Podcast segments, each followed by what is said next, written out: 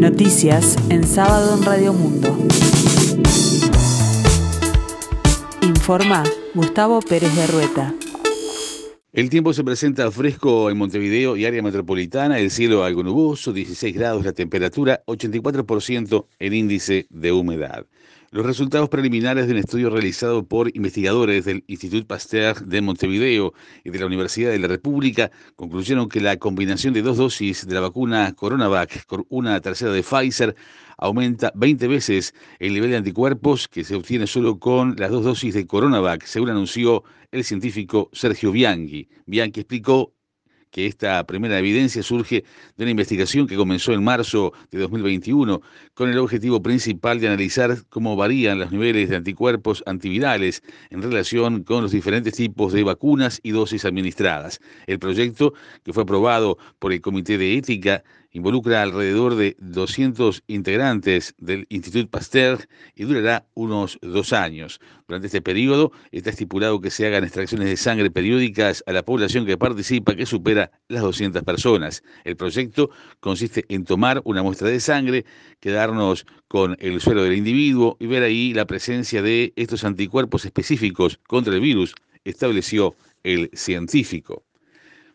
El plenario nacional del Frente Amplio elige este sábado tres candidatos para la presidencia de la fuerza política. Las candidaturas deberán respetar el criterio de diversidad de género y serán remitidas al Congreso, que las validará para competir en diciembre. Tal como se definió en la resolución del 4 de septiembre, el plenario elevará un máximo de tres candidaturas para la presidencia al Congreso previsto para el 2 y 3 de octubre y será ese órgano el que las aprobará y habilitará. Por acuerdo político, las candidaturas deberán respetar el criterio de diversidad de género. La votación de las candidaturas es el único tema en el orden del día del plenario, que será presencial, aunque está habilitada la participación a distancia también en la huella de Sereñi.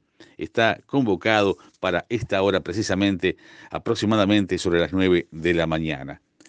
Por el momento hay cinco nombres en carrera, pero formalmente se pueden postular hasta eh, la misma jornada. Se trata del actual presidente del PCNT, Fernando Pereira, el diputado y secretario general del Partido Socialista, Gonzalo Civila, la exdiputada Carmen Beramendi, Beatriz Ramírez y la ex senadora Ivonne Pasada, que promueve la Comisión Asesora de Género del Frente Amplio de Maldonado. La ANEP informó sobre el plan de cierre de cursos y actividades 2021, donde presentaron distintas propuestas a cada nivel, así como las fechas de finalización de cursos. El presidente del Consejo Directivo Central de la ANEP, Robert Silva, señaló que inicial y primaria terminará las clases el 21 de diciembre mientras que está previsto realizar el 22 y 23 los actos de fin de cursos. En ciclo básico de secundaria se fijó el 10 de diciembre para la finalización de los cursos, bachillerato en secundaria y UTU por su parte irá hasta el 3 de diciembre. En el bachillerato entre el 6 y el 14 de diciembre habrá un espacio de apoyo complementario para los alumnos que lo requieran. En el ciclo básico esto será del 13 al 20. En el ciclo básico de UTU el cierre de clases será el 11 de diciembre y el espacio de apoyo irá del 13 al 23 del mismo mes.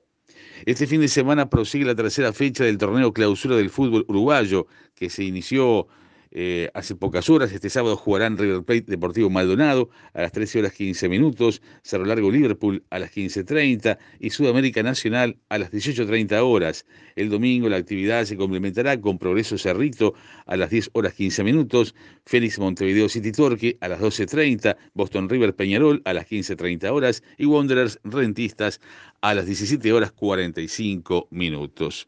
Edinson Cavani se unió al entrenamiento de lleno y está listo para jugar, afirmó el técnico del Manchester United, Ole Gunnar Solskjaer, el entrenador noruego, no dio pistas sobre la presencia de Cavani en el choque de este sábado frente a Aston Villa por la Premier League, pero resaltó que es muy profesional y meticuloso y estaría a la orden.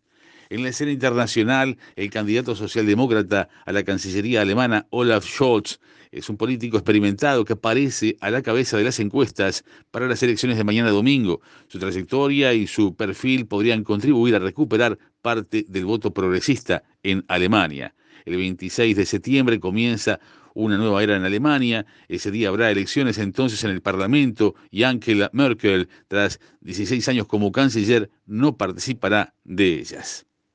El tiempo continúa fresco aquí en el sur y área metropolitana.